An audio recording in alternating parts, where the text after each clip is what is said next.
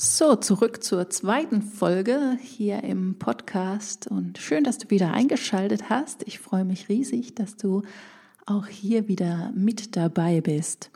In dieser Folge möchte ich dir gerne kurz erklären, wer ich eigentlich bin, wie ich angefangen habe zu schreiben und wie es hierzu kommen konnte. Also so ein kurzer Abriss meines Lebens falls mir das gelingt, weil es war nämlich stellenweise recht chaotisch. Ich habe recht spät mit dem Schreiben angefangen, also mit dem Romanschreiben, weil natürlich lernt ja jeder von uns Schreiben in der Schule. Aber tatsächlich hatte ich das Romanschreiben ganz, ganz lange nicht auf dem Schirm. Insofern ist das hoffentlich oder vielleicht auch ein kleiner Mutmacher, an alle da draußen, die so gerne ein Buch schreiben wollen und sich nicht trauen, weil sie denken, nein, das kann ich nicht und das schaffe ich nicht und hm, vielleicht bin ich schon zu alt dafür und das lerne ich doch jetzt nicht mehr und so. Bitte, bitte fang auf jeden Fall an, weil genauso habe ich es auch gemacht. Ich schreibe zwei, seit 2010. Da hatte ich die allererste Idee zu meinem Buch und Vorher wusste ich wirklich nichts über Schreibrand.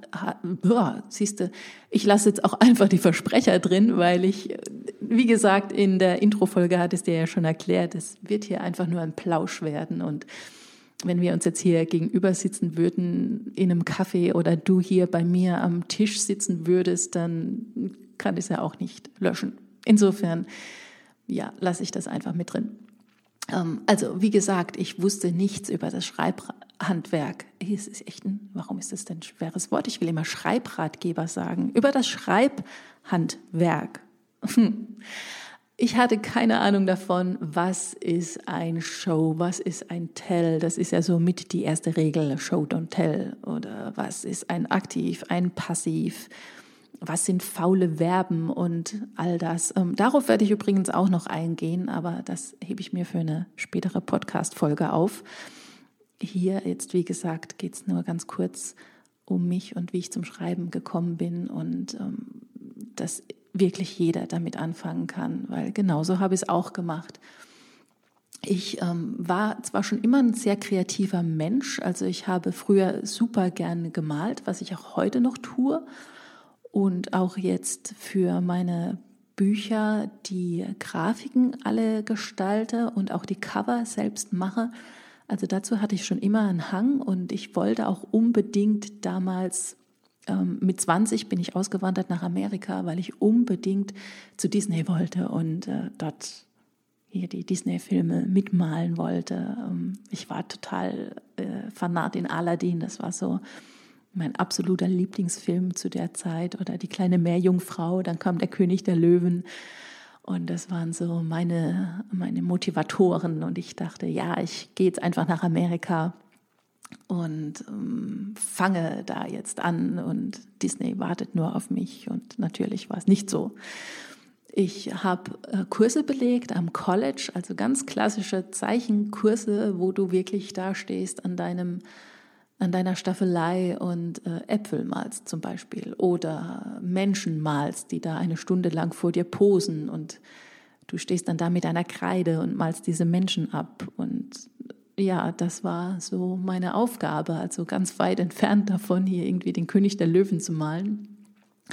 Und habe dann auch gemerkt, nein, ich möchte keine Äpfel malen und Birnen und so weiter. Aber es war natürlich nötig, um dazu einen Zugang zu bekommen. Und ja, mir war es dann irgendwann nicht mehr wichtig genug, beziehungsweise ich wollte eben nicht diesen, diesen Weg gehen und das alles mir aneignen und bin dann über Umwege, über eine Freundin ähm, nach New York gekommen. Die hatte sich damals beworben auf der American Musical and Dramatic Academy und hat gesagt, Mensch, Nicole, äh, probier's doch einfach auch mal. Und dann, wir mussten da vorsingen und vorsprechen, einen Monolog vorsprechen.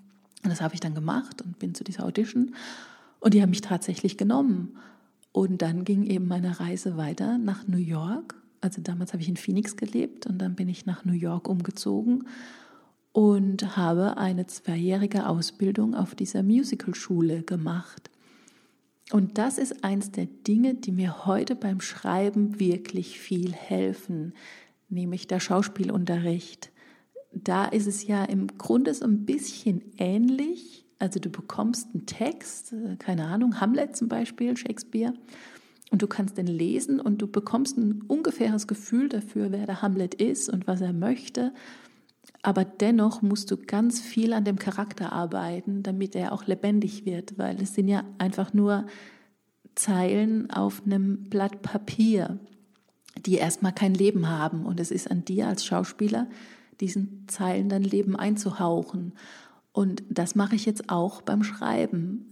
Im Kopf ist der Charakter erstmal nur da und dann kommt ein Gefühl dazu und ich versuche das eben aufs Papier zu bringen. Und da hat mir die Schauspielausbildung wirklich viel geholfen. Aber auch Charakterentwicklung wird auch ein Podcast-Thema werden ähm, später.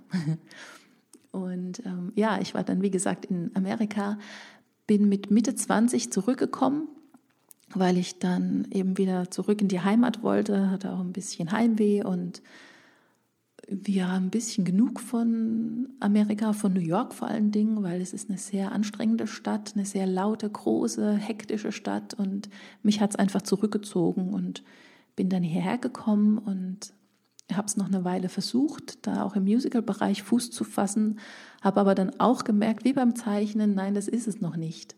Und ich liebe es, auf der einen Seite diese Kreativität auszuleben, aber auf der anderen war ich eben nicht bereit, auch den Preis dafür zu bezahlen. Also ständig umzuziehen, immer von einem Ort zum anderen. Mal ist eine Audition in Berlin, dann in München, dann in Wien, dann in Düsseldorf.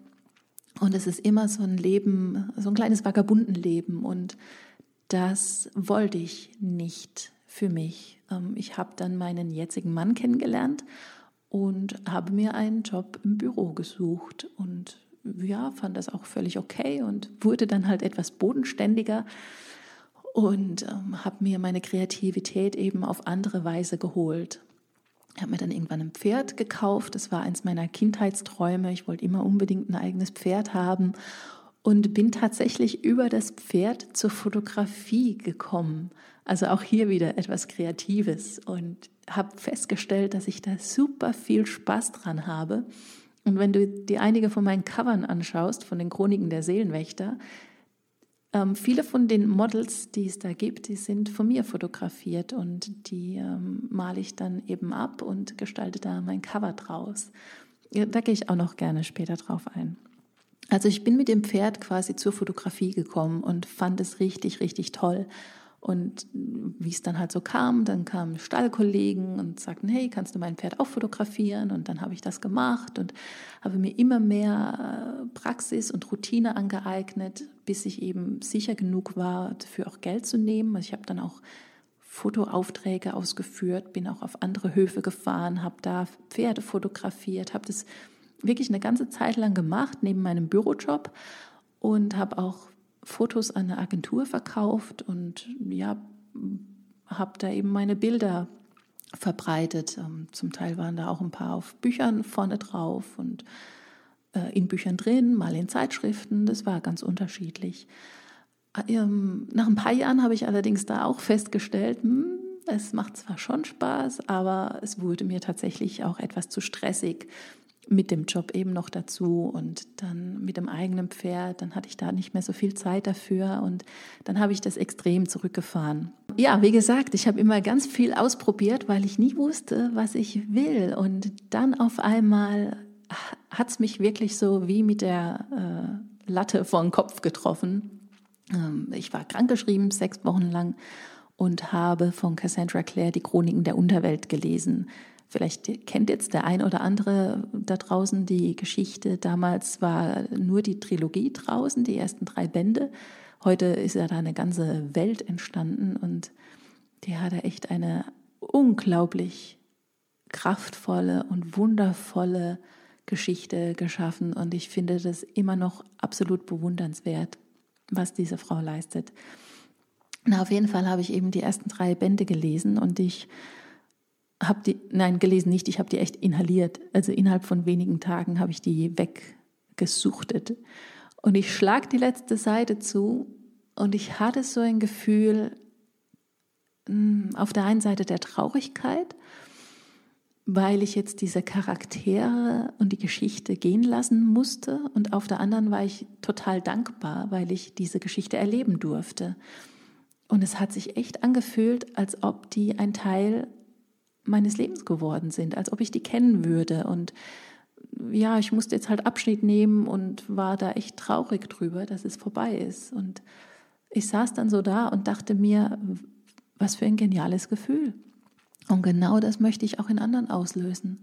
Das war der Antrieb, warum ich mit dem Schreiben angefangen habe, weil ich eine, auch eine Geschichte erschaffen wollte, die Leser so mit in den Bann zieht, dass sie glauben, die ist echt, dass sie glauben, die Charaktere gibt es wirklich und die eine Beziehung zu den Charakteren aufbauen und mit ihnen mitfiebern und mitleiden und sich mitfreuen. Und ich wollte ein Erlebnis erschaffen und das will ich auch immer noch. Das ist, das ist so meine Mission mit dem Schreiben.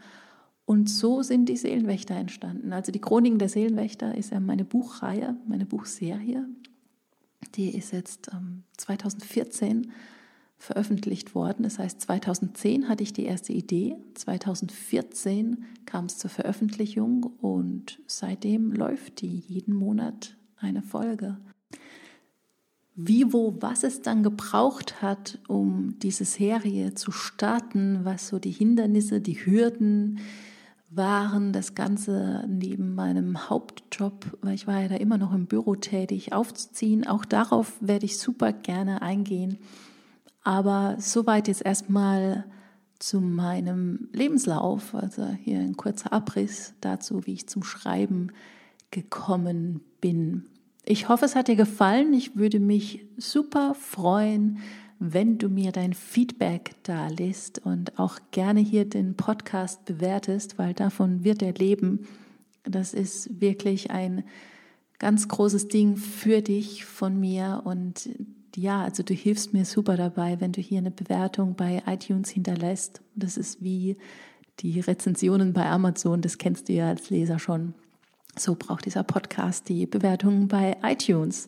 Insofern freut es mich super von dir zu hören. Lass mich gerne wissen, was du gerne künftig hören möchtest in diesem Podcast, welche Themen dich interessieren und woran du worauf du besonders gespannt bist. Ich werde mir auch einige Interviewgäste reinholen. Auch hier habe ich schon eine kleine Liste gemacht. Also andere Autoren, äh, Coverdesigner, aber auch Menschen, die mich persönlich sehr inspiriert haben und die mir ganz viel geholfen haben auf diesem Weg und die mich auch immer noch begleiten und mir eine große Inspiration sind.